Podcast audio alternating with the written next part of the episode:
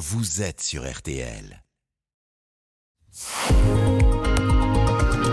Ah ouais, et pourquoi de l'info Florian Gazan Depuis cette semaine, hein, on en parlait euh, lundi d'ailleurs, le timbre rouge papier n'existe plus et ça fait polémique. Et à cette occasion, vous allez nous raconter pourquoi une belle histoire d'amour est à l'origine de la création du timbre poste. Et oui, Jérôme, nous sommes en 1837 et Sir Roland Hill est attablé dans une auberge du nord de l'Angleterre où il déjeune et il assiste alors à une scène qui le bouleverse. Le facteur apporte une lettre à une des serveuses qui la prend, l'examine avec minutie et la lui rend aussitôt Ah bon, et pourquoi? en larmes.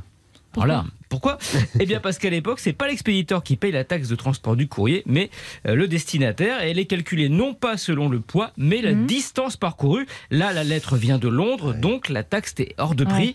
Comme la serveuse n'a pas les moyens de la payer, elle refuse cette lettre envoyée pourtant par son amoureux. Ah, D'où les larmes. Voilà, Roland Hill intervient alors, évidemment, je vais- et il paye la taxe. Ah bon, mais par galanterie, par générosité Euh, non, les deux, et Ah. surtout par curiosité, puisque Ouais. Sir Roland Hill n'est autre que le directeur des postes anglaises. Alors il donne l'enveloppe à la jeune fille, un peu gênée, et pour cause, car il découvre alors le subterfuge. L'enveloppe était vide, et les larmes de la serveuse étaient des larmes de crocodile. Des larmes de crocodile, pour quelle raison, Florian Eh oui, quel suspense. Racontez-nous. Oui, oui, la, la serveuse explique alors qu'avec son amoureux, elle a mis au point un code qui fait que selon comment l'adresse est écrite, certains signes notés sur l'enveloppe discrètement, Mhm. cela indique si avec son amoureux ils sont en bonne santé et quand ils pensent se revoir, en fait il gruge le système postal et il se dit que d'autres Anglais doivent faire de même pour les mêmes raisons. Les prix de l'affranchissement sont trop élevés. Et que fait-il alors? Bah, il décide d'inverser les choses. Désormais, c'est l'expéditeur qui devra affranchir le courrier grâce à une vignette collée sur l'enveloppe, mais à prix fixe, quelle que soit la distance. C'est le poids qui compte désormais.